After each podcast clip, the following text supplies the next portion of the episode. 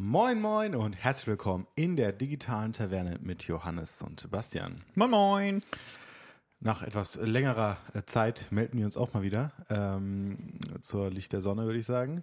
Mal wieder aus dem dunklen Schatten treten wir hervor. Entschuldigung, Entschuldigung, bisschen- Stress, Dinge. Ja, es passiert, äh, aber so ist es und dann ist ja auch nicht tragisch. Ähm, Würde ich sagen. Ne, aber in der Zwischenzeit sind Sachen passiert. in der Zwischenzeit, ja, viele, viele Sachen. Ehrlich gesagt habe ich es gar nicht so sehr wahrgenommen, aber es waren äh, Keynotes äh, von Google und von Microsoft. Google nennt das die Google I.O., das ist irgendwie so eine komplette Entwicklerkonferenz. Und Microsoft hat auch eine Entwicklerkonferenz, die nennen sie äh, Microsoft Build. Ja, theoretisch wäre auch noch Facebook in Ja, Facebook Zeit, ist mir egal. aber Ja, war die schon? Ist Ja. die noch? die war schon. Oh, okay. War irgendwas? Ja. F8. Äh, ja, so das generelle Thema, was ich sagen würde, was sich durchzieht. Privacy. Aber, ja, Privacy. Äh, dazu kommen wir aber, würde ich sagen, in Ausführlichkeit später nochmal. okay. Oder wie, also ich würde jetzt erstmal anfangen, eben Google I.O. und ähm, Microsoft Build. Okay. Das hast du nicht. Und ähm, ich würde jetzt mal so die ein Dinge, so die so schnell wegzudiskutieren sind, Ja, mal, mal kurz machen. wir können vielleicht allgemeiner sagen, äh, wie schauen sich diese Dinge an? Also ich habe sie jetzt nicht komplett gesehen dieses Mal. Die Google I.O. habe ich schon manchmal sogar im Livestream geschaut. Ja, aber die Google I.O. geht noch einigermaßen. Ja.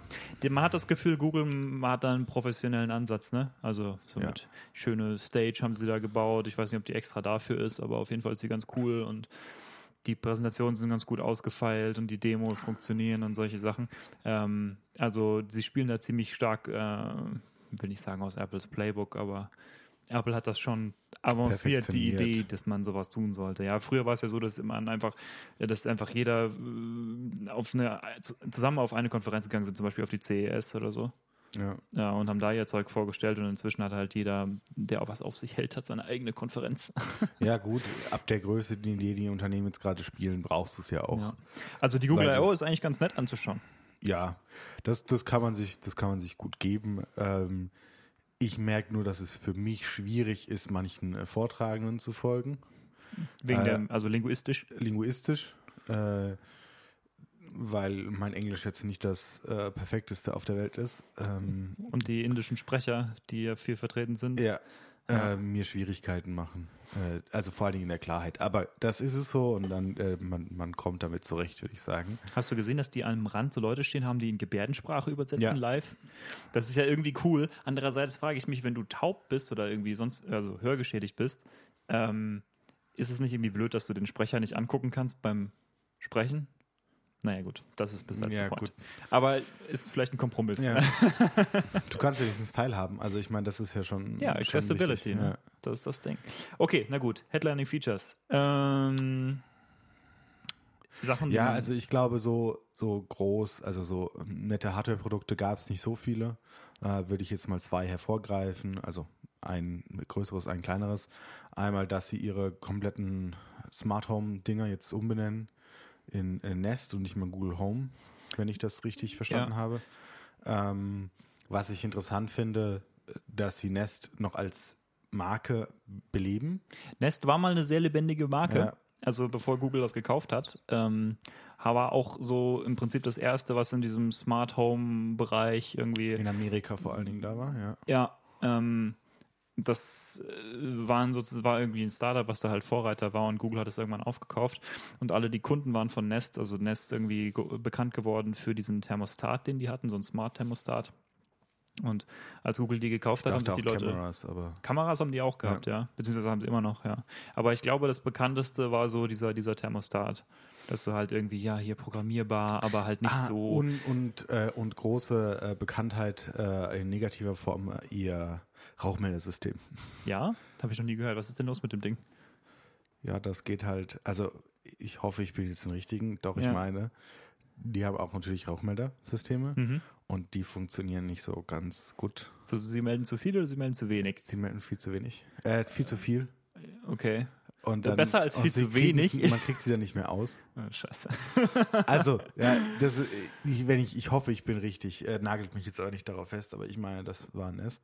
Okay. Ähm, genau, und sie haben jetzt eigentlich nur noch mal so ein ach, Nest Home mit ein bisschen größerem Display und Kamera vorgestellt. Äh, Und der Google Home wird auch rebrandet in, Ja. in Nest Home. Interessant, dass sie denken, dass Nest. Nest eine bessere Marke ist für diese Smart Home Sachen als Ja. Google.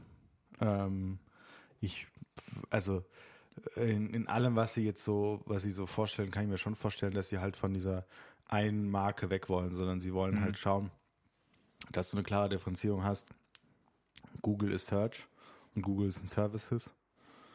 Android Und- hat einen eigenen Namen. Android hat einen eigenen Namen und ich habe sozusagen meine, wenn ich gute Home-Systeme will, die halt Temperatur, bla bla bla und ich will das alles aus einer Hand und möchte das alles gerne mit meinem Google-Konto verknüpfen, um möglichst transparent zu bleiben für Google, ähm, dann wähle ich halt Nest-Produkte. Man muss sagen, dass das äh, dieses äh, Nest Hub oder so nennt sich das Ja. Ding, ne, mit dem hat ein Display, hat eine Kamera, hat witzige Gestensteuerung mit der Ja. Kamera. Äh, Und ganz coole Features wie Verfolgung und auch Gesichtserkennung, ja. äh, sodass wenn man vor den Nest tritt und mehrere Personen im Haushalt wohnen, was ja eher die Regel ist, äh, dass er dann speziell dir zugängliche Sachen zeigt, ähm, in deinen Terminkalender wie auch immer am Morgen. Ähm, dazu muss man sagen, das gibt's auf der Welt relativ in sehr, sehr viel ausgereifter Form äh, in, in China. Ähm, da sind halt Privacy Concerns nicht vorhanden, die wir dann immer anführen. Ähm, da kannst du auch am Flughafen, auch als Europäer, dann auf einmal zu deinem, zu irgendeinem Display laufen. Der scannt dich und dann äh, kriegst du deinen Flug und so alles angezeigt. Also Gate und so, wo du jetzt hin musst und Dinge. Crazy Ähm, Stuff. Oder von, von Alibaba gibt es jetzt auch so spezielle, äh, oder testen sie gerade so autonome Hotels sozusagen, also da fast keine Mitarbeiter mehr arbeiten. Und da checkst du auch mit deinem Gesicht ein. Also wenn du zu deinem Zimmer gehst, ist dein, ist dein Gesicht deine, deine Schlüsselkarte. Also du hast gar keine Schlüsselkarte mehr für dein Zimmer. Ähm, ist ganz lustig, kann aber auch, wenn halt die Technik ausfällt, ist halt dumm gelaufen unter der Strom. Aber so ist es halt bei uns in der Technikwelt. China, dystopische Zukunft schon heute.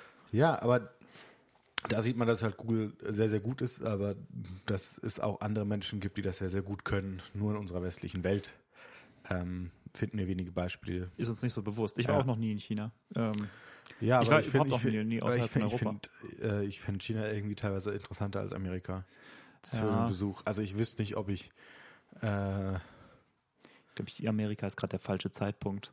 Und bei China bin ich mir nicht sicher, ob es noch einen richtigen Zeitpunkt geben wird. äh, Ja, wir werden mal schauen. Aber ähm, um jetzt mal Nest äh, Home abzuschließen, äh, in der Kürze liegt die Würze, würde ich sagen. hm. Ähm, und da nochmal zu schauen, äh, was noch an Hardware vorgestellt worden ist, was, was ich sehr interessant finde, sind die Google Pixel. Ähm, 3a und 3a XL. Billigere. Billigere, ähm, relativ einsteigerfreundliche, also ehemalige äh, Preise von irgendwie einem OnePlus. Was OnePlus ist ja auch schon abgehoben von ihren alten Preisen. Ja. Also ich meine, sie sind um die 400 Euro. Plus, minus, sage ich jetzt Also mal. 400 Dollar jedenfalls wurde vorgestellt. Ja. Wie viel das dann in Europa bedeutet, ist eine andere Frage. Ähm, Ja, gut, das muss man dann sowieso nochmal schauen. ist aber in Deutschland verfügbar, was auch schon ja gar nicht so schlecht ist für eine Firma wie Google, die, ähm, naja, nicht so viel Retail, ähm, Infrastruktur hat wie Apple zum Beispiel. Und dann ist es natürlich auch ein bisschen schwieriger, einen internationalen Release äh, zu machen von irgendeinem Hardware-Produkt ähm, und das dann gleich verfügbar zu haben in vielen verschiedenen Märkten. Also das ist eigentlich, äh, sollte man vielleicht hervorheben, dass es tatsächlich hier schon verfügbar ist. Gut, Für Deutschland ist auch 399 Euro. Cool. Deutschland ist auch ein relativ großer Markt, gut, dann lohnt sich das vielleicht schon ein bisschen. Aber ähm, Ja, vor allen Ja. Dingen Android, für Android großer Markt. Ja, gut, hier ist das Verhältnis ein bisschen anders als in den USA, ne? Ja. Also Apple ist in den USA noch ein bisschen stärker. Wesentlich stärker. Wesentlich, wesentlich stärker. Was aber auch Ja. gut ge gewachsen ist und iMessage, glaube ich, viel dazu beiträgt. Ich habe tatsächlich einen Google Pixel noch nie in der Hand gehabt, glaube ich. Ähm, Ich auch kann nicht. also nicht sagen, ob das irgendwie hardware-technisch äh, cool Ja, ist. Ich, doch. ich würde mal vermuten schon. Man hat halt die reine Android-Experience und, äh, Ja, und das ist ein großer Vorteil, wie ich persönlich finde. Ja, auf jeden Fall. Also wenn ich ein Android-Handy benutzen müsste, ähm, dann äh, käme eigentlich nicht viel anderes in Frage als, naja, entweder ein Pixel ähm, oder, mh, naja, wie heißen diese Dinger, die noch äh, relativ nah dran sind? Wie auch immer. Ansonsten würde ich halt. Motorola, aber Motorola selbst, äh, das so, Problem ne? ist, du kriegst halt so wenig Security-Updates. Ja. Also wenn, wenn man sich jetzt auch anschaut, also sie haben auch Android Q vorgestellt, Ja. äh, jetzt äh, nicht so viele Features, wie, also es kommt mir jetzt nicht so viel, also so weißt du, so evolving, so ein komplett neuer Step sozusagen Ja. vor, sondern ein bisschen Entwicklung, Weiterentwicklung. Ähm, und jetzt auch mal auf Geräte bezogen. Das Problem ist halt, es kommt auf 23 Geräte weltweit. Ja. Davon sind 15 Geräte nicht von Google. Mhm. Also Google alleine macht sieben Geräte, die Hm. man muss sich mit einem Prozentrang aus überlegen, wie viele Pixel-Geräte gerade da drin sind, die das noch unterstützen und wie wenig Geräte weltweit überhaupt auf Google Q abgedatet werden werden. Das ist ja Das ist das ja ewige Android-Problem. unglaublich. Das ist das ewige Und, Android-Problem. und deswegen habe ich immer wieder Probleme mit Android. Ja. Also du musst im Zwei-Jahres-Zyklus kaufen eigentlich, um halbwegs sicher zu leben. auch aktuelle Software zu haben. Ich Ja. meine, jetzt, wenn du überlegst, selbst für die Pixel-Geräte haben sie ja nur drei Jahre im Vorhinein garantiert. Ja, gut, ich weiß jetzt nicht, wie das bei Apple ist, was sie garantieren. Was sie garantieren, ist eine Sache. Was sie tatsächlich tun, ist nochmal eine andere. Ja. Also drei Jahre ist für Apple gar nichts. 5S, gell? Sind wir- 5S ist noch aktu auf der aktuellen, äh, auf dem aktuellen Level und das ist schon ein paar Jahre her, ne? Fünf Jahre. Fünf Jahre. Also, Also, und sie behalten es drin. Also, sie haben, ich glaube, die würden vielleicht sogar noch ältere Geräte unterstützen, wenn sie den Switch nicht gemacht hätten von 32-Bit zu 64-Bit. ja, das ist ähm, schon hervorzuheben, dass der Hardware-Unterschied zwischen dem 5S und dem 5 äh, relativ groß ist in der Hinsicht. Und äh, ob du jetzt 64-Bit unterstützt oder, also unterstützt wurdest ja vorher, nur wenn du kein 32-Bit mehr unterstützen willst, hat das Vorteile, aber nur wenn du es 100% machst. Wenn du nämlich 100% sagst 64-Bit, dann musst du auch deine Systembibliotheken nicht in 32-Bit ausliefern und äh, dann müssen die auch nicht geladen werden. Dann müssen sie auch nicht doppelt geladen werden, wenn du eine 32-Bit-Version und eine 64-Bit-Version hast. Also es ist ein technischer Vorteil, das zu machen. Und, Ja, äh, also ja. man muss sich trotzdem angucken, wie krass lange sie ihre Betriebssysteme unterstützen. ja, das Und ist schon recht erstaunlich. Das ja. hervorzuheben. Äh, und halt gut, Android-Probleme, Android-Probleme, aber ist trotzdem super nervig, würde ich sagen. Ja, die Kamera ist cool. Also es ist wohl die gleiche Kamera wie, in, der- wie, in, wie im großen Bruder oder nee, vergleichbar? leicht, leicht, also sie hat, sie hat leichtere Schwächen Mhm. im Vergleich, aber im Großen und Ganzen ist sie immer noch sehr, sehr gut für den Preis. Man muss sagen, dass heutzutage ja sowieso sehr viel von der Kamera eigentlich Software ist. Ja. Äh, und da bist du natürlich mit einem Pixel-Gerät gut beraten, weil wo kriegst du die beste Software her? Äh, Ja, entweder Apple oder Google im Moment. Ne? Und Samsung kannst dich streiten, weil die machen ja, also das ist ja Geschmackssache, ob dir die Bilder gut gefallen, die ähm, die, die Samsung-Geräte produzieren. Die haben halt einen anderen Ja, Stil. oder die Google oder die iOS-Geräte produzieren. Das ist halt alles, oder ähm, momentan das P30, das Huawei, ne? ja, was mit so die krasseste Kamera momentan hat, was zumindest Möglichkeiten angeht. Hm. Ja, ähm, da gibt es auch lustige Dinge, dass sie jetzt rausgefunden haben, dass sie eventuell, wenn du den Mond fotografierst Mhm. und dann kannst du ja digital reinzoomen. Also Mhm. du kannst ja fünffach oder zehnfach kannst du normal und digital Ja. den Rest. Und ähm, du kriegst relativ gute Shots vom Mond. Ja. Und sie haben sich dann gewundert, wie das funktionieren kann. Aha. Wie funktioniert das? Sie dele- äh, haben wohl ein paar Bilder im Hintergrund äh, ausgeliefert, die sie dann draufpacken. Nicht und schlecht. an die Witze und das in Real Life und so. Also ist schon, schon gut. Ist schon krass. Teilweise Trickserei, aber Aber naja, es- also es ist tatsächlich zum Beispiel ein interessantes äh, Feld im maschinellen Lernen, dass du halt versuchst, Bereiche, von denen du eine Ahnung hast, was da ist, aber du hast halt nicht eine richtige Textur, versuchst diese Textur auszumalen. Ähm, das funktioniert überraschend gut, führt aber auch zu komischen Artefakten teilweise. Aber wenn du halt sowas hast wie den Mond, ja. Ja, die haben auch, also die, die haben in der Kamera schon krasse Algorithmen drin, sodass du zum Beispiel, ähm, wir schweifen jetzt ein bisschen ab, aber äh, gebt uns das, ähm, dass du, wenn du filmst, kannst Mhm. du einstellen, dass nur die Person noch in Farbe gezeigt wird und der Hintergrund äh, halt schwarz-weiß wird. Sensitivity-Effekt mäßig. Ja, und das funktioniert dafür, dass es praktisch noch nie vorhanden war, dieses Feature, erstaunlich gut. Also ich meine, du hast natürlich Artefakte oder manchmal greift der Algorithmus halt nicht. Gut, ja, give Ja. it you. Äh, dafür sind wir technikerfahren genug, um zu verstehen, was da gerade passiert. Aber sonst, geiles, geiles Feature. Also ist schon krass, was du auf so einem Gerät machen kannst heutzutage. Ja, so eine Echtzeit, irgendwie Bildsegmentierung ist das ja dann. Nicht schlecht. Also da gibt es ganz interessante äh, Aufnahmen, musst du dir mal angucken. Cool.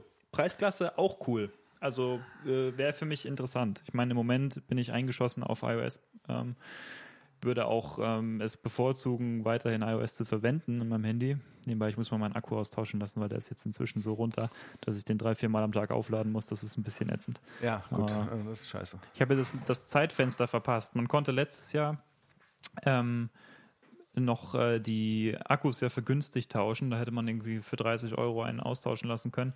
Inzwischen bis, äh, kostet das 50 Euro wieder, der alte Preis.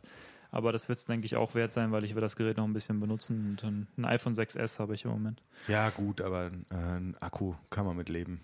Ja, Du kannst es auch selber machen, wenn Ist du das Risiko eingehen willst. Ne, n- nein. nein, ich spare keine 20 Euro oder 30 Euro, um äh, hinterher möglicherweise ein gebricktes iPhone zu haben. Das ist ja auch recht gefährlich, weil du halt ähm, mit dem, mit dem Touch-ID-Sensor zum Beispiel aufpassen musst Ja. und das Secure Enclave, wie die genau verkabelt ist. Also ich, nee, ich fasse das nicht an. Na gut. Okay. Ähm, Gut. man muss sagen, Google I.O. dieses Jahr irgendwie nicht so wahnsinnig beeindruckend, fand ich. Nee, Äh, ich glaube, letztes Jahr war, waren wir auch tiefer drin und haben es mehr Duplex, ja. gefeiert. Äh, Duplex kommt jetzt auch in, ins Web. Also Duplex nochmal zur Erinnerung, dieses Feature, was anruft, wenn du also selber nicht, also für dich anruft, ja. ohne dass du selber reden musst und das klingt relativ natürlich. Ähm, das bringen sie jetzt ins Web. Äh, ob ich das jetzt auch Duplex nennen würde, weiß ich nicht, aber sie tun es. Macht Apple zum Beispiel auch. Ich meine, was, was iCloud zum Beispiel ist, ist ja ein Konglomerat von tausend verschiedenen äh, Technologien. Und ob du das jetzt, also das ist halt Marketing. Genauso Siri. Äh, Ja, unter das- dem Namen Siri sind tausend Sachen vereint, die eigentlich technisch total unterschiedlich sind, aber es wird halt dem Kunden so verkauft, als sei das ein Assistent. Ja, Ja. Ähm, sein, äh, aber um das kurz zu erklären, was es tut, man kann dann sagen, mh, irgendwie, hey Google, blablabla, äh, mit mir das, das Auto und dann macht Google das für dich oder füllt es zumindest die ganzen Vorinformationen automatisiert aus. Die Frage ist, wie gut das funktioniert.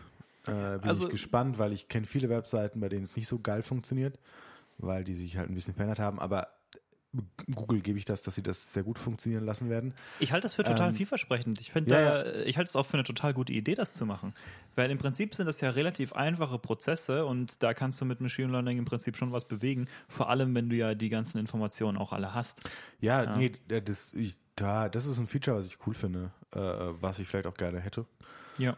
ähm, um mich da nicht durch 15 Submenüs zu klicken. Ja. Ähm, man hat wohl sehr viel Kontrolle darüber, ähm, ob es dann wirklich so gebucht wird oder nicht. Also man kann da schon sehr viel eingreifen, anders als bei den Telefonaten sozusagen. Ähm, Ich würde ja. sagen, das ist ein bisschen so wie du machst deine Buchung selbst, aber du machst sie halt nicht selbst, sondern du siehst nur, wie sie geschieht vor dir.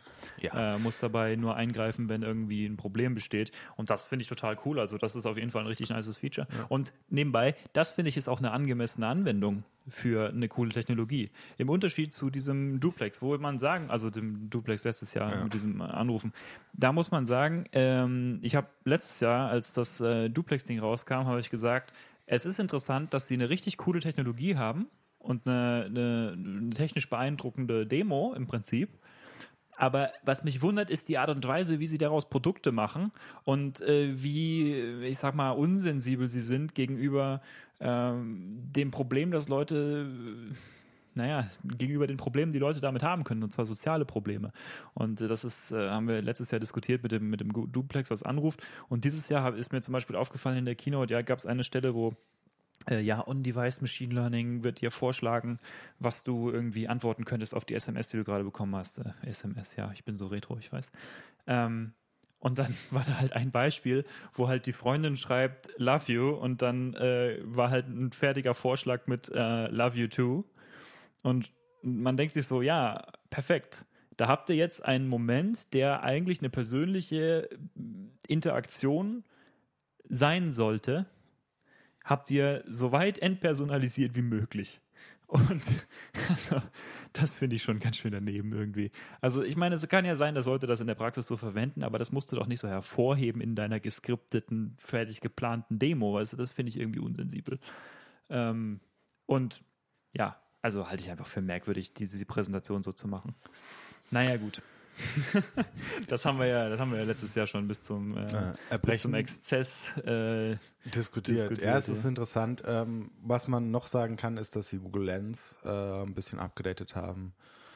Ähm, Es erkennt jetzt mehr Dinge, ähm, äh, sinnlose Dinge, ähm, wie Essenskarten, wo man sich dann zu, also die Verlinkungen sind interessant rein technisch, sonst ein völlig schwachsinniges Ding. also das So Feature die ist, meisten frequentierten Gerichte in dem Restaurant, ich weiß auch nicht, wie sie die meist frequentierten Gerichte da rausfinden wollen. naja, ich meine, sie können sie dir auch, sie können dir ja auch sagen durch das Tracking ihrer Devices, ähm, wie crowded, wie sehr besucht manche Orte Ja, sind klar, zu manchen aber- Uhrzeiten. Wie willst also wie wollen sie ver äh, gut, wenn du immer Bilder machst, klar, dann, und sie das verwenden, um zu tracken, welches Gericht du benutzt hast. Aber wie wollen sie es sonst tracken, welches Ähm, Gericht du gegessen hast? naja, Außer dass du ihnen die ganze Zeit deine Re- Rechnungen gibst. Das, wär, das, das wäre eine Möglichkeit. Sie könnten theoretisch das von der Rechnung sehen, glaube ich aber nicht. Ich glaube eher, dass es sowas ist wie ähm, Restaurants haben ihre, wenn Restaurants ihre, ähm, ihre Menüs online haben und Leute dann im Browser nachschauen, was es dort zu essen gibt, dann hat Google äh, wahrscheinlich die Möglichkeit zu tracken, auf was, auf welche Gerichte ihre Aufmerksamkeit gelenkt ist. Also in ähm, Google Analytics. Und das könnte man vernetzen. Ja, gut. Äh, Ähm, ja. solche ich Sachen halte kann ich ich für ein völlig unnötiges Feature, weil auch vielleicht was nicht frequentiert ist, kann trotzdem ein sehr, sehr gutes Gericht sein. Auf jeden Fall, vor allem, das ist ja, das hat ja nicht mit dir persönlich zu tun. Oder will, wollen sie jetzt tracken, äh, ob du persönlich gerne Nudeln isst? Äh, und dass dir dann Nudeln eher vorgeschlagen sind. Tut mir leid, aber ich, komm, ich mache doch die Karte auf, damit ich, damit ich dann selber gucken kann, was ich gerne essen will. Dann, Also dann muss ich hat- ja nicht mehr in Restaurants gehen. So. Also dann bestellen mir lieber für mich alles und ich denke gar nicht mehr darüber nach, was ich esse, weil Google weiß ja, was ich will. Ja, Äh, völlig schwachsinnig. Und äh, das, ja. das andere, was sie noch in der Tech-Demo vorgestellt haben, ist sozusagen, was Apple mit AR schon lange macht, ähm, dass jetzt auf einmal die Objects in die Realität gebracht werden können und man sich die in 3D angucken kann. Viel jetzt so Muskelsachen, wo dann halt Beugungen und Strecken kann man sich ganz Das war das, angucken. das war das Beispiel, ja. Ja. Wo, äh, Ja, also ist cool, ist interessant, aber ey Leute, so Augmented Reality-Dinger ja, halt. ich, Ähm, man muss sagen, Apple hat ja ein bisschen das vorangetrieben, weil sie Ja. ähm, irgendwie so standardisierte Dateiformate und sowas Ja. avanciert haben. Und äh, ich glaube, das ist im Prinzip ein Schritt in eine ähnliche Richtung. Äh, interessiert Ja. mich persönlich eigentlich gar nicht. Aber ja, zu teilen finde ich es interessant. Ich weiß noch nicht, ob ich mir meinem iPhone hinstellen würde und mir sowas angucken würde. ja, Also ich finde es vielleicht für ähm, für nee, manche weiß- Bildungskontexte vielleicht. ja, aber selbst da denke ich mir, reicht es, wenn ich mein iPad an die an, an Beamer hänge. Aber ich sag dir ein Beispiel. Wir waren ähm, bei Körperwelten vor ein paar Wochen. Ja. Und ähm, ehrlich gesagt fand ich das nicht sehr beeindruckend, ähm, weil ich dachte eigentlich, der Witz dabei ist ja, dass das äh, tatsächlich echte Menschen sind. Ähm, aber es, also es sieht halt absolut nicht aus wie echte Menschen und wenn du ähm, wenn du dann anguckst, wie sie das gemacht haben, dann wundert dich das auch nicht mehr, aber wie, wie dem auch sei. Das Interessante daran war eigentlich ja, dass du tatsächlich mal so auf eine 3D-Art und Weise so die, ähm, wie sagt man, die Anatomie Ja. sehen kannst, auf einer, also und dann irgendwie Proportionen sehen kannst und wie Sachen zusammenliegen. ja, deswegen und dafür, Schnippel Medizinerleichen. ja genau. Aber sowas ist ja, ich meine, wenn du jetzt dir vorstellst in der Schule, äh, was weiß ich, Grundschule oder so, ähm, dass die Kinder irgendwie ein iPad bekommen könnten und dann können sie sich an einem virtuellen 3D-Modell irgendwie Organe angucken und wie die im Verhältnis zueinander stehen. Und ich glaube schon, dass es vielleicht ein bisschen Ja. eine, eine, eine echtere Erfahrung ist, als wenn du jetzt irgendein Bild von was siehst. Ja klar, das schon, aber ich weiß nicht, ob ich das jetzt noch in der ähm, durch AI oder Augmented Reality irgendwo hinprojizieren muss. Also ob das so viel Ja. ausmacht, als wenn ich es in einem 3D-Space auf dem Tablet sehe. Ja, äh, gebe ich dir. Ähm, ich glaube allgemein, dass das eigentlich ein totales Nischenthema ist und wir blasen das so auf, als sei das voll das Mainstream-Ding. Also, ja, ich, ich bin mal gespannt. Also bisher weiß ich noch nicht, was der große, was die großen Features davon sind. ja, was der Kicker ist, ne? Ähm, aber vielleicht ist es irgendwann, also gut, wo es natürlich schon nochmal interessanter werden kann, ist, wenn du dir überlegst, was jetzt ja nicht so funktioniert hat, diese so Brillen sozusagen, weil da Mhm. brauchst du es, Ja, so, dieses Tracking. du meinst so wie so eine Google Glass oder sowas. Ja. Also nicht sowas wie die HoloLens. Ho- Nee, also in die Richtung. Ja. Und da macht es dann schon Sinn, dass du weißt, also dass du diese Tracking-Mechanismen hast und du Mhm. weißt, wie ich den 3D-Raum habe, weil sonst machen die Dinger keinen Sinn. ja. Also ich brauche ja nicht die ganze Zeit Text direkt vor meinem Auge, sondern ich will Text in der in der Wirklichkeit schweben sehen, vielleicht auch. Mhm. Genau.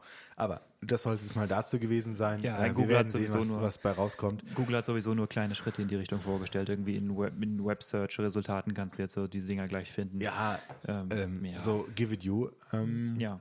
Gut. Das, das andere, was, was, was ich viel, viel interessanter finde, so im Gesamten über alles hinweg, ähm, ist, dass sie extremst in die Privacy-Richtung gehen. Ähm, außer du hast noch was, bevor du. Nö, Bevor, ähm, ich, ich habe gerade mal so durchgeguckt, das neue Android, Dark Theme, ja, was auch immer. ja. Ähm, Digital Wellbeing geht so in die Richtung von äh, Apples ähm, Screentime-Ding. ja, äh, du, du erinnerst mich da an was. Ähm, ja, Screentime und sie haben jetzt auch so Family Sharing. Ich weiß nicht, ob sie das vorher hatten. Mm, Doch, ich glaube, sie hatten sowas Und ähnliches das schon. geht auch wieder sehr in die Apple-Richtung. Also ich Ja. finde es ja für die Leute, die Android haben, gut, dass sie das einbauen. Äh, ich finde es nur lustig, dass beide irgendwie voneinander klauen, Ja, so sich die besseren Dinge nehmen. Ich, ich und möchte. irgendwie es wirkt immer mehr zu einem einheitlichen Ding. Also ob du jetzt iOS hast oder Android, ey, so groß ist der Unterschied für den Normalverbraucher nicht. Ja, also Google hat ein paar, äh, sagen wir, sich bei ein paar neuen Features von Apple inspirieren lassen. Auch zum Und Beispiel, also Ich wenn- möchte das ganz wertfrei sagen, weil ich finde, das ist total in Ordnung. Also nee, du, das ist Ideen, die halt, die stehen halt im Raum. Ich meine, die Idee gehört, gehört ja niemandem und irgendjemand ist halt zuerst da und ist ja implementiert gut, die. das ist ja gut auch, Ähm. dass sie es machen. Also es hat ja auch sinnhaft, also ist ja sinnhaft, dass das gemacht wird. ja. Ähm, aber das Privacy-Thema, was ich gerade schon angeschnitten habe, ist Ja. eigentlich das viel bedeutendere, glaube ich, für uns. Ähm, sieht man später auch bei Microsoft nochmal. ja. Äh, können wir vielleicht auch jetzt mit reinbauen. Es ist schon krass, wie stark diese beiden Companies, auch Facebook in seiner, in seiner Keynote, wie stark, also ich weiß nicht wie stark, aber dass sie alle dieses Privacy-Thema rausholen und alle irgendwie da was damit zu tun haben wollen. Also Google macht jetzt noch einfacher, Sachen zu löschen. Gut, was das Löschen dann ist, äh, schwarzmalerisch in Frage gestellt, ist das wirklich so? Aber ich gebe es ihnen, dass sie zumindest die Verlinkung zu meinem Account löschen.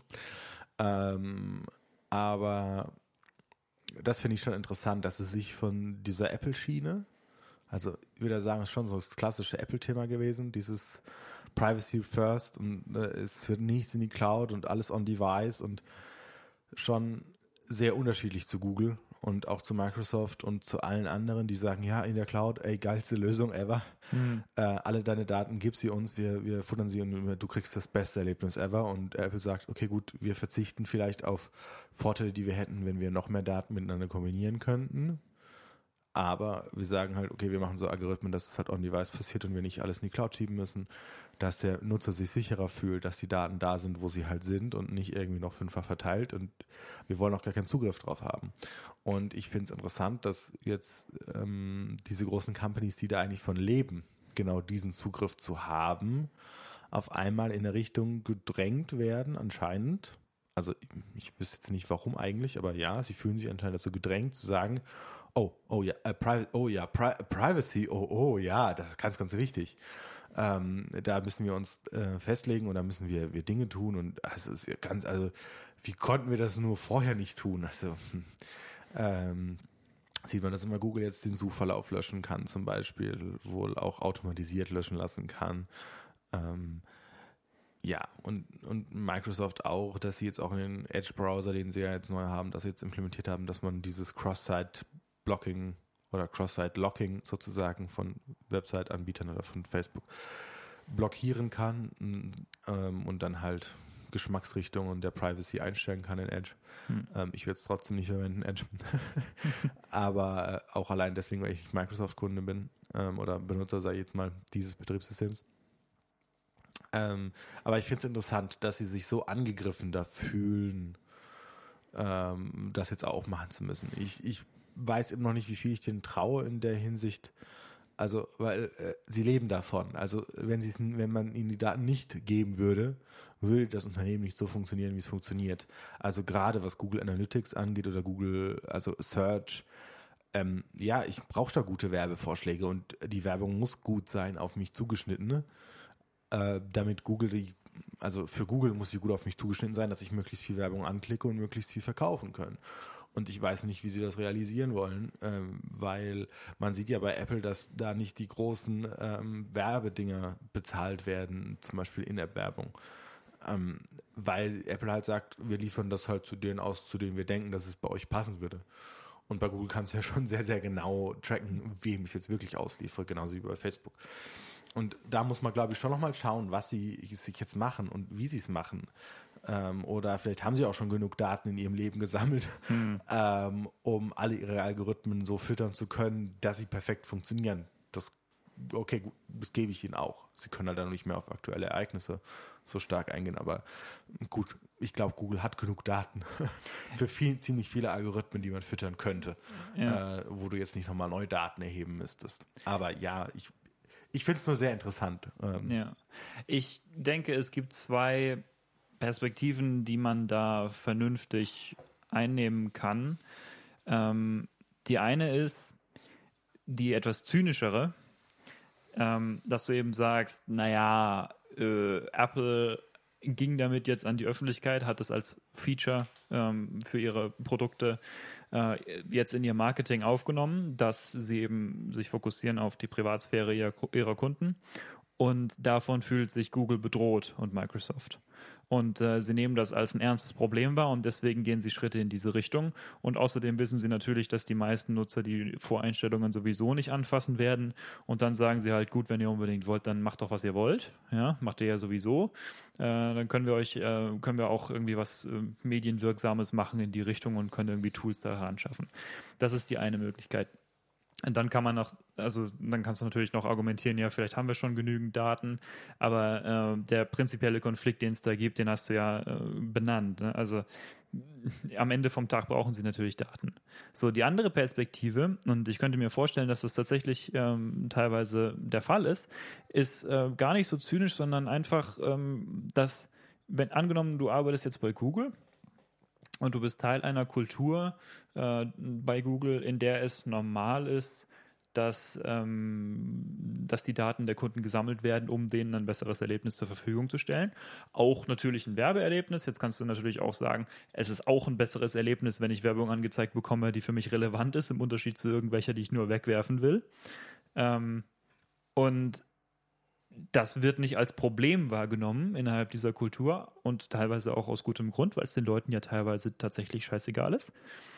Ähm, und dadurch, dass, äh, naja, dass das jetzt mehr im öffentlichen Bewusstsein ist und dass die Kunden scheinbar tatsächlich ansprechen auf diesen, äh, auf diesen Ruf von Apple, hey, wir sind hier, wir stehen für Privatsphäre, ähm, dass, dass dadurch überhaupt erst ein Bewusstsein entstanden ist, auch innerhalb der Unternehmenskultur von zum Beispiel Google, aber auch Microsoft, ähm, Facebook, dass das ja vielleicht äh, ein ernsteres Thema ist, als sie bisher äh, erwartet haben, hatten und dass sie dann jetzt sagen, gut, dann äh, wir sind ja wir sind ja gar nicht böse, ja, wir wollen wir wollen ja wir wollen ja gar nicht hier Dr. Evil sein. Ähm, dann, dann machen wir doch was. Wenn es euch wichtig ist, machen wir was.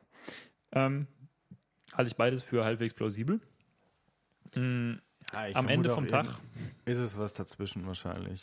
Es, ich glaube, ich meine, es sind ja große Unternehmen, da denken, also die einen denken so, die anderen denken so. Ja. Ähm, da kann man jetzt nicht so richtig irgendwie eine klare Motivation, denke ich, so zuschreiben. Am Ende vom Tag, denke ich, gibt es aber trotzdem nach wie vor diesen prinzipiellen Konflikt, den du benannt hast, dass diese Unternehmen die Daten brauchen, um ihre Core-Kompetenz, nämlich Google Search und Google AdSense, ja. äh, weiter so, ähm, naja, auszuleben, wie sie das gerne möchten. Ja, und, weil, weil ja. nur so funktioniert der Konzern. Also, wenn man sich anguckt, wo die Gewinne herkommen, die Google macht, dann kommen sie von Search und von Advertising und von nichts anderem. YouTube ist ein Minusgeschäft. Android Plattform. Ist, Android ist wahrscheinlich ein Plusgeschäft, ist aber auch. Äh, Oder es ist ein Nullsummengeschäft. Also ja. sie kriegen halt Verbreitung. Also ähm, viel mehr als Nullsumme kann ich mir nicht vorstellen. Also ich denke, dass der Gewinn durch Android eher abstrakt ist für Google. Das ist nicht ja, so sehr genau. der direkte monetäre Gewinn.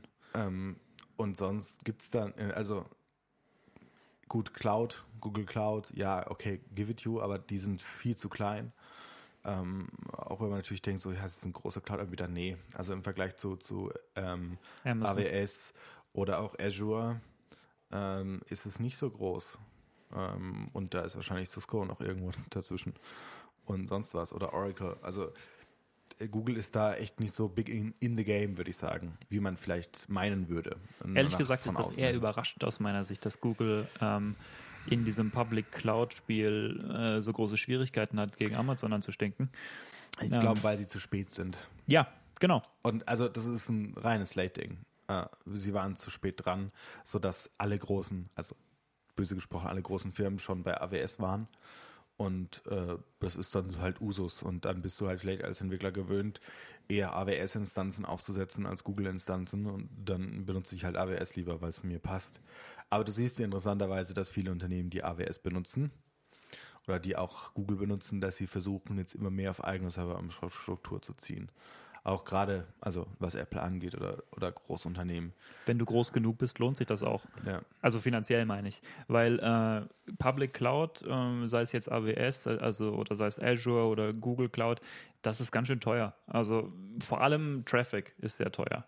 Ähm, Compute nicht so sehr, aber ähm, gerade Traffic ist richtig teuer auf diesen Plattformen. Ja. Und Speicherung wird mit der Zeit auch echt teuer. Ja.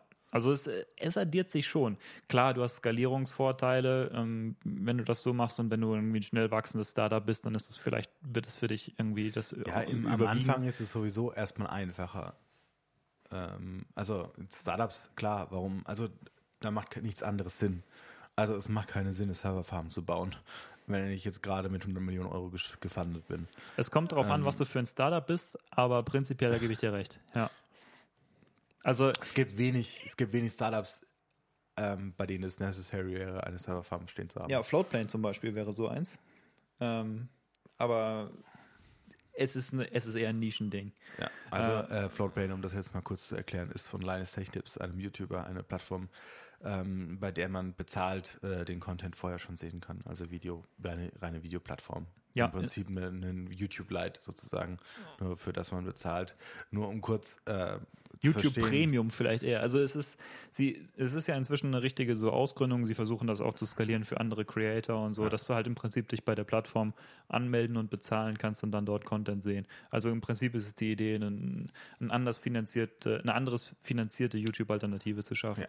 Ja. Äh, und das Nur ist zum Beispiel ein gutes Beispiel für Dinge, die nicht so richtig in der Public Cloud funktionieren, weil der Traffic zu teuer ist. Ja. ja. Aber wahrscheinlich okay. werden sie trotzdem auch in der Public Cloud laufen. Wer? Oder Floodplane? Ja. Nee. Nee, nicht? Nee, die haben äh, eigene Server stehen. Die, ja, haben sie sogar, die haben die sogar im eigenen Haus stehen. Ah. Faszinierend, aber ja, ist so. Ich dachte, die hätten die auf irgendeiner Serverfarm vielleicht. Nee, das ab und zu diskutieren sie das, weil es ging nämlich um, ähm, das ist tatsächlich genau der Kostengrund. Also äh, sie haben mal durchgerechnet, dass wenn du, egal welche Public Cloud verwenden würdest, dass es, äh, dass der Traffic einfach, ähm, die Kosten sind viel zu hoch. Ähm, und sie vermuten sogar, dass es teilweise äh, Prinzip hat, dass also ähm, sich die größeren Player, die die Public Clouds tatsächlich unterhalten, ja äh, ein bisschen die Wettbewerber vom Hals halten wollen, weil du im Prinzip Videostreaming braucht so viel ähm, Traffic, dass du, ähm, naja, dass, dass das ein Hebel sein kann, zu verhindern, dass sie, dass sie so leicht skalieren, die kleinen Unternehmen in dem Bereich. Ja, gut, und du, äh, man sieht ja auch, dass durch gewisse Marktmacht dann auch andere Verträge bei den Clouds zustande kommen. Ja, ich gehe davon aus, also Netflix also zum Google Beispiel. Oder also ja, die Net zahlen wesentlich weniger. Netflix zum Beispiel ähm, läuft ja auf AWS und äh, die verursachen ein Drittel des Traffics in den USA. Also gehe ich mal davon aus, dass die bessere Deals haben als wir. Weißt du? Gut, ist ja auch klar. Du hast ja auch eine gewisse Macht dann zu sagen, okay, gut, dann gehen wir halt von AWS weg. Ja. Dann fehlen euch halt, keine Ahnung, wie viele Milliarden an, an Cloud-Gebühren, die wir euch zahlen. Ja, das, das jetzt nochmal so im Raum, im Raum zu stehen zu haben. Aber ich finde dieses Privacy-Thema finde ich schon irgendwie hammermäßig, dass sie da auch so drauf gehen. Ich finde es ja gut. Äh, ich mag das. Ja, es wird sich zeigen, ähm, wie sich jetzt tatsächlich entwickelt. Die Sache mit diesem Nest Hub, der irgendwie einen Hardware-Knopf hat, der dann elektrisch die Kamera und das Mikrofon ja. äh, äh, abtrennt. Ja. Das finde ich äh, ein interessanter, interessanter Schritt. Ja. Äh, reagiert auch ein bisschen auf das Problem, das Amazon hatte im, mit dem gleichen Produkt, ne? mit der Echo Show. Ja. Ähm, dass Leute gesagt haben, ja klar, ich könnte mir eure Kamera in mein Schlafzimmer stellen oder ich mache das nicht. Gut, das Problem hast du ja auch jetzt so. Oder, also, äh, jetzt auch wieder ein bisschen weg vom Thema äh, Google Alexa, dass die Sprachnachrichten, die du eingesprochen hast, an ihre Mitarbeiter weitergeleitet haben. die Vor allem mit viel zu viel Meta-Informationen. Ja, die dann angehören konnten und dann halt ähm, guckt haben, was Alexa erkannt hat, sozusagen dann ein äh, Match zu finden oder ein Dispmatch. Ähm, und weil Alexa anscheinend nicht so gut ist, Passiert dass das auch mal angeht, wenn nicht Alexa gesagt worden ist und dann relativ viel mitschneidet, äh, sind da ganz interessante Informationen so zurande gekommen. Prinzipiell muss man sagen, ist das ja ein legitimer Purpose, was sie da machen. Also, dass sie versuchen ja, also man eben. sollte das halt nie so verschleiern. Ja, was sie, was sie versuchen, ist ja äh, im Prinzip äh, Training-Daten zu annotieren. Das ist im Prinzip ein legitimer Zweck, nur es zeigt im Prinzip die schlechte Datenschutzkultur, die in dem Unternehmen vorherrscht, dass die Mitarbeiter dermaßen viele auch Metainformationen über die Nutzer hatten, ähm, von denen das aufgezeichnet wurde. Also sowas wie Namen, Adressen und sowas. Äh, das äh, geht natürlich überhaupt nicht klar. Gut, das ist die eine Sache. Alexa zum Beispiel ist ja mit, ähm, mit Microsoft auch so ein bisschen im Boot jetzt, ne? Also beziehungsweise Microsoft ist mit Alexa im Boot. Ja, die machen so Kooperationen mit Cortana, Alexa, das ist irgendwie so voll das Ding.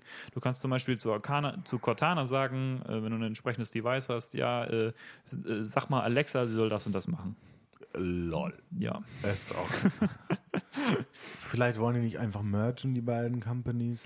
Ja, äh, ich meine, es ist wohl so, dass ähm, Microsoft dazu tendiert, Alexa mehr ähm, auf ihre Produkte zu lassen und Cortana ähm, sterben zu lassen. Nee, ja, so weit würde ich jetzt, würde ich jetzt vielleicht nicht gehen, aber äh, es gibt schon Stimmen in der, in der Szene, die behaupten, Cortana ist auf dem Weg Richtung Grube äh, oder Richtung andere Zwecke. Mm. Ist auf jeden Fall ist, ist ein Ding. Also Cortana Alexa als Tandem ist ein, ist ein Ding. Ja, und Microsoft ist da äh, gewillt zu kooperieren. Interessant. Ich meine. Cortana benutzt ja keiner, von daher ist auch kein Schaden. Naja. Äh, jetzt haben wir vorhin diese Demo geschaut von äh, Microsoft, wo sie so vorgestellt haben, äh, irgendwie dieser, äh, wie sie sich den Assistenten der Zukunft vorstellen, der also irgendwie mehrere. Multipurpose und du kannst relativ viel switchen innerhalb der Conversation und der versteht trotzdem, was du willst und so. Sah schon nice aus. Ja, Äh, wenn aber ganz ehrlich, genauso kannst du Star Trek gucken. Ja. Also ich Also, frage mich halt, was ist das, was sie uns mitteilen wollen? Ja. Wollen sie uns mitteilen, dass sie tatsächlich ein Produkt haben? Weil dann wäre ich interessiert. Aber Ja, aber- scheinbar ja nicht. Nee. Also Das wäre ein relativ großer Aufschrei gewesen, wenn Cortana auf einmal so, ja. so mächtig wäre. Ähm, vor allen Dingen auch das Geilste, sie haben es auf dem iPhone gezeigt mit Cortana. Äh, Ja, was sollen sie machen? Sie haben ja keinen eigenen. Ja, aber dann, dann machst du wenigstens so, dass du nicht siehst, welches Handy es ist. ist so, dann benutzt irgendein Handy, von dem du nicht, also du weißt, dass es ein Handy ist, aber nicht weißt, welches. Ach, Also ich so, finde es eigentlich ehrlich gesagt irgendwie, weiß ich nicht, irgendwie ehrlich sozusagen. Ja, gut, ja- pff, irgendein Handy benutzt und warum? Welches wirst du benutzen? Ja, wahrscheinlich irgendwie ein iPhone. ne? ja, ähm, also gut, Microsoft, äh, um da zu bleiben, jetzt vielleicht auch nochmal zum Abschluss äh, des Podcasts sozusagen da nochmal auf die auf die Microsoft Bild zu schauen, was da so Interessantes vorgestellt worden ist im Rahmen. Ehrlich Äh, gesagt, für Entwickler fand ich da ein paar Sachen ganz interessant. Äh, sie, werden Ja. einen, sie werden einen kompletten Linux-Kernel ausliefern für Windows 10. Äh, Ja, so- also ist mir also, so war es, aber ich finde es für dich interessant oder Sagen wir mal so. Wenn ich Microsoft benutzen würde, also wenn ich Windows benutzen würde, Was du schon gemacht hast und wieder sein gelassen hast. richtig, dann wäre ich sehr interessiert. Ja, gut. Also, das ist auf jeden Fall sehr, sehr gut äh, für, für die Entwickler-Community. Ich vermute mal, ähm, dass äh, das auch intern bei Microsoft vielleicht ein Stück weit interessant ist für die Leute. Ja, ich meine, irgendwie, da gibt es ja Entwickler, die arbeiten da und dann ähm, wollen sie vielleicht nicht. Naja, also zum Beispiel das neue äh, Terminal haben sie auch eins vorgestellt. Also die haben, man muss ja dazu sagen, so auf einer Stimmt. technischen Ebene, das eine ist die Shell, das andere ist das Terminal. Das Terminal ist das Programm, in dem die Shell läuft. Ähm, und die Shell ist das Programm, dem du tatsächlich Befehle gibst und der dann damit, das dann damit arbeitet, wohingegen das Terminal die App ist, die das darstellt. Und ähm, Microsoft hat jetzt eine neue Terminal-App vorgestellt, in der man jetzt verschiedene, mehrere Tabs öffnen kann. Hey! Yay! Das ist, also damit haben sie jetzt Level 0 geschafft. Ja, also sind jetzt vielleicht annähernd kompetitiv mit primitiven, äh, naja, richtigen Terminals. Ähm, so viel dazu. Äh, ich weiß nicht, ob sie inzwischen diese furchtbare Text-Selection-Mechanik geändert haben, die im äh, Microsoft Terminal sonst noch das Problem ist. Aber hey, das äh, betrifft mich alles nicht mehr so sehr. Mm.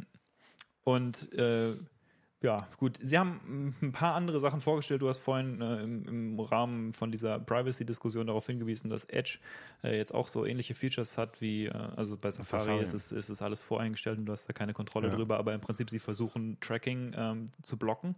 Ja. Und ähm, Edge hat jetzt auch solche Features. Und Edge nebenbei ist ja jetzt umgestiegen auf die Chromium äh, ja. Rendering Engine und das wiederum bedeutet, dass sie eigentlich, also dass sie im Hintergrund einen identischen Browser haben wie Chrome. Ja, äh, das bedeutet auch, dass ähm, die Open Source Community und Google zusammen Microsofts äh, Web Rendering Engine entwickeln. Ähm, das ist eine Sache, wobei Microsoft natürlich nach wie vor daran auch weiterentwickeln kann, aber wenn sie ja. daran Interesse hätten, würden sie es ja selber machen. Ähm, und, und, außerdem hat das den Vorteil, dass Chromium läuft auf macOS schon, also warum nicht ja. Edge? Drum? Kommt Edge wahrscheinlich auf den Mac. Leute, lasst. Nö, warum? Oh nö. Wie, also, wer bei Microsoft findet das eine gute Idee? Ich kann mir das total vorstellen, weil wenn du so into Microsoft bist, dann denkst du dir, hey, wir haben hier Edge, aber es ist doch so schade, dass niemand Edge verwenden kann, wenn er keinen Windows-Computer benutzt. Warum? Ja, naja, weil Chrome Microsoft benutzen. ist halt irgendwie so total into so Chrome Unternehmen. Benutzen, ich kann Chromium benutzen. Ja, aber kein Sys-Admin, der dann auch ein fünftes Programm installieren muss, was er managen muss. Ey, Safari naja, das kommt drauf, drauf an. Läuft, aber wenn du jetzt zum Beispiel äh, das im Zusammenhang damit siehst, dass ähm, Edge jetzt irgendwie das alte Internet Explorer äh, Rendering äh, emulieren kann, ähm, so dass man also uralte Intranet-Seiten öffnen kann in seinem Unternehmensintranet, die der besagt, dass Sysadmin äh, naja nicht, nicht ändern kann oder nicht ändern will. Ja. Ähm, dann könnte das vielleicht ein Kompromiss wert sein. In, ja, also das ist ein klassischer Fall von Microsoft sagt nicht nein. Weil ja, Microsoft sagt klar. meistens nicht nein. Und äh, aber weißt du, dann muss ich ja aber auch keinen, äh, dann muss ich aber auch generell nicht irgendwie noch noch groß rummachen und warum muss ich da macOS? Also warum benutze ich da macOS, wenn ich dann eh alles, also, aber das ist eine, eine Frage für, ein, für ein anderes Thema. Also, also, ehrlich gesagt, ich glaube, das sind Kundengruppen, denen wir nicht so nahe stehen. Nee, also ich glaube, wenn du aus wenn du aus beruflichen Gründen äh, einen Grund hast, das zu verwenden, dann glaube ich, wärst du glücklich, dass es die Möglichkeit gibt. Ja, äh, sei es drum. ähm, in den Contesten, glaube ich, läuft dann eher Windows als das. Aber gut, vielleicht, ja, gut, mein, mag, mag vielleicht laufen. Ähm, dann haben sie noch ein bisschen was zu ähm, HoloLens vorgestellt äh, in einen sehr cringe, also generell die Tech-Dokus, die sie haben, sind sehr cringig. Demos, also, ja. Da sitzt er immer da so, Ui, nein, nein, nicht. Ah, die sind, ja, die sind ganz schlimm also, fremdschämig. sehr fremdschämig, aber die Technik, die hinten dran ist, finde ich ganz interessant. Ich glaube, da kann, können coole Dinge entstehen. Ich bin gespannt, was da kommen wird. Ja, ähm, bist auch, auch gespannt auf diese 3D-Videokonferenzen, die wir haben werden mit unseren Avatars? Nein. Ich, will, ich würde gerne die Person sehen weil mir das wesentlich mehr Informationen gibt, wenn man jetzt mal auf der ja. psychologischen Ebene bleibt, was Gesichtsstrukturen angeht, als äh, anders. Als irgendein so Avatar, ja. ja. Also ich fand das schon sehr merkwürdig. Das war so, hey, wie wäre es, wenn wir, äh, wir hätten ein Holodeck, aber in den 90er Jahren, so mit Avataren, die aussehen wie in den 90er Jahren. Also ganz komisch. Aber per se interessant, man kann Dinge bewegen, ähm, man braucht nur die Brille. Ich glaube, in vielen Kontexten kann das sinnvoll sein, gerade in Arbeitskontexten, wo man mit 3D-Renderings oder mit also ja. Autoentwicklung, wie auch immer, Industrie, wo du halt wirklich sagst, okay, ich entwickle Hardware, wo ich jetzt erstmal nicht unbedingt eine CNC-Fräse anschmeißen will und für 50 Millionen Euro gerade ein Teil machen will. Oder ein 3D-Drucker oder ein 3D-Drucker, sondern ich kann mal kurz in der virtuellen Realität mal kurz gucken und kann es dann vielleicht erst drucken. Ja, finde ich, äh, ist fair. Ich bin mir übrigens nicht mal 100% sicher, ob das überhaupt ein Microsoft-Produkt ist, von dem wir gerade reden, dieses äh, Videokonferenz-Ding. Nee, HoloLens so. schon, aber dieses Konferenzsoftware. Äh, bin mir nicht 100% sicher, ob das nicht irgendwie ein Drittanbieter-Ding ist, wo was da nur kooperiert war. Aber hey, spielt im Grunde auch keine Rolle. Wir werden es nicht benutzen. Ähm, Definitiv werden wir es nicht benutzen.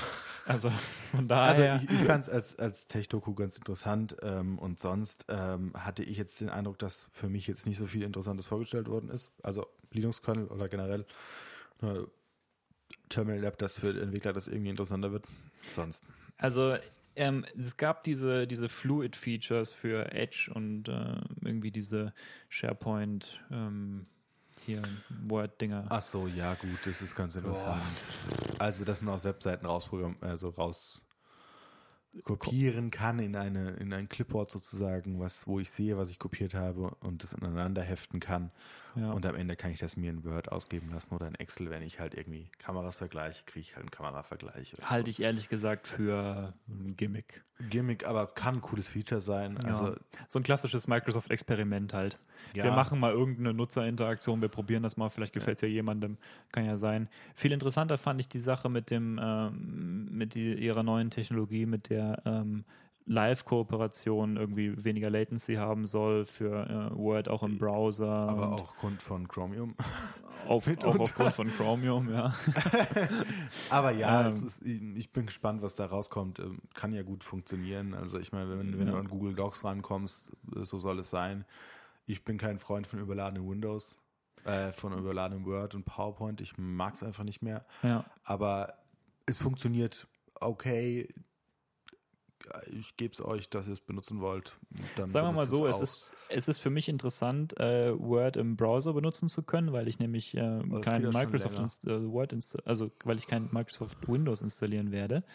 Ja. Ähm, dementsprechend, wenn ich jetzt irgendwie mal in eine Situation käme, ein Word-Dokument äh, in eine PDF umwandeln zu müssen, zum Beispiel, das hatte ich jetzt irgendwie neulich irgendwann mal. Dann könnte man es ja auf dem iPad machen, was du Ja, besitzt. richtig, das wäre eine Möglichkeit. Ähm, Oder auf dem iPhone, das du besitzt. oder auf dem iPhone, was ich besitze, oder man hat's, in dem Fall war es so, ich habe es einfach einem Freund geschickt, hey, kannst du mir das kurz als PDF rauslassen? ähm, ja. Aber weißt du so, m, mir sind Sachen, die ich habe, Mehrwert oder die gehen als Sachen, die, wen- Ja. die nicht gehen. Das ist ähm, also besser haben als brauchen, würde ich sagen, was diese Definitiv. Features angeht, obwohl das jetzt wahrscheinlich nichts ist, was, ich, was mich im Alltag irgendwie bewegt. Ja, wir werden sehen, was bei rumkommt. Ähm, gut, Microsoft Teams haben sie noch ein bisschen vorgestellt und so Azure Speech, das fand ich ganz interessant als Tech-Demo. Ja, Also live, live Mitschnitt von, von Sprache. Ja, Äh, li Live-Transkript. Ja, Live-Transkript, das, das kann cool werden. Ähm, bin gespannt, was dabei rauskommt, äh, wann das in irgendwie Realität kommt. Ich glaube, da muss man noch abwarten, wie gut es wirklich ist, weil natürlich das, ist was sie Grunde- alles vortragen, sehr geskriptet ist. Es ist im Grunde ganz interessant, ähm, dass Microsoft jetzt auch anfängt, so ähnlich wie Google, ähm, Machine Learning as a Service anzubieten. Also so dieses ähm, Azure Speech, was auch immer nennt sich das, ne? Ähm, das, äh, es gibt vergleichbare Produkte, zum Beispiel von IBM auch. Du kannst äh, Watson auch als API, äh, als API ähm, quasi ansprechen. Watson hat eine API, über das du es ansprechen kannst. Und ähm, Watson nebenbei auch so ein Beispiel dafür, wie eine, äh, wie ein Name, ein Marketingname gegeben wird an 120.000 verschiedene Technologien äh, unter einen Schirm gespannt. Ähm, und Microsoft geht jetzt eben auch in die Richtung, ja, also so AI in the Cloud und so. Ähm, das, ja, ich meine, ich interessiere mich für AI und ich interessiere mich ähm, im Prinzip auch für äh, automatisierte Sprachverarbeitung. Ähm, ich bin mir nicht 100% sicher, was der vorherige State of the Art in dem Bereich war. Also diese Transkripte zu machen, ist tatsächlich eine ziemlich schwierige Aufgabe, weil ähm, wenn man überlegt, wie diese, äh, wie dieses Trans Transkribieren eigentlich funktioniert, äh, muss man ja sagen, es sind nicht nur diese Audio-Features, die dabei benutzt werden. Also es ist nicht äh, so, dass das, was man nur so an Schallwellen sozusagen bekommt, ja, diese, na, keine Ahnung, diese, dieser Ton, das genügt nicht, um, äh, um irgendwie ein Transkript zu schaffen von irgendwas, sondern du musst dabei tatsächlich irgendwie modellieren, was dabei gesagt wird. Und ähm, diese, dieses Modell muss dir Rückschlüsse darauf geben, was du da gerade äh, schreibst. Und ähm, das zu machen, äh, das führt überhaupt erst zu diesen guten Resultaten. Äh, du musst auch ein bisschen so, ich meine, Microsoft hat jetzt zum Beispiel eine Demo gehabt, wo sie ähm, so spezielle irgendwie Fachjargon-Sachen äh, gesagt haben. Und da muss man sagen, im Prinzip der technische Gedanke ist ja, dass Azure, dadurch, dass es in der Cloud ist, leichter ähm, Weltwissen einbringen kann und irgendwie größere Datenbanken äh, haben kann, in der äh, was über die echte Welt drin steht, ja, sodass sie ähm, so, ja, sodass sie das vergleichen können und dann irgendwie einen plausibleren, äh, eine plausiblere Wortfolge raushören können aus dem, was du sagst. Ähm, das ist eine ganz interessante Cloud-Anwendung. Ja. Schauen wir mal. Ja, schauen wir mal. Ich bin gespannt, was bei rauskommt, sagen wir es so. Und ich glaube, damit ist es eigentlich das, was interessant ist ähm, von Microsoft von und Microsoft Google. Und Google eigentlich geschwätzt, oder? Also wie gesagt, wir finden dieses Thema ähm, mit der Privacy schon sehr, sehr interessant. Das ist so das, was für uns heraussticht momentan. Ja. Ist ein klarer Trend. Ich meine, ich bin gespannt auf die äh, Apple Keynote. Ich bin nicht 100% sicher, ob ich da sein kann, weil ich bin vielleicht auf dem Festival, wenn die ist. WWDC? WWDC, ja. Die ist irgendwie Anfang Juni, ne? Also jetzt ist Oh, schon Ahnung. demnächst. Doch, doch, Anfang Juni. Ähm, also da bin ich mal gespannt. Kommen auch immer mal wieder irgendwie neue Gerüchte raus, was dann 3. irgendwie- bis 7. Juni. Ja, das, äh, das könnte knapp werden. Ist das das erste? Nee, das ist unter der Woche, ne? Das fängt irgendwie montags an oder so, ne? Ja, das ist. Ja, okay. Ja, also stimmt, ja, das fängt wir, immer wir, montags wir an. werden sehen, was da. Ja. Ähm, also 7. bis 9. ist Rock am Ring. Das ist für dich entscheidend Datum. ja. Äh, also wir werden wahrscheinlich die Kino zusammenschauen können. Okay. Cool. Von dem her, ähm, vielen Dank euch fürs Zuhören. Wir hoffen, es hat euch ein bisschen Spaß gemacht. Von dem her, macht auch immer, was ihr gerade macht. Und wir sagen ciao, ciao. Ciao, ciao.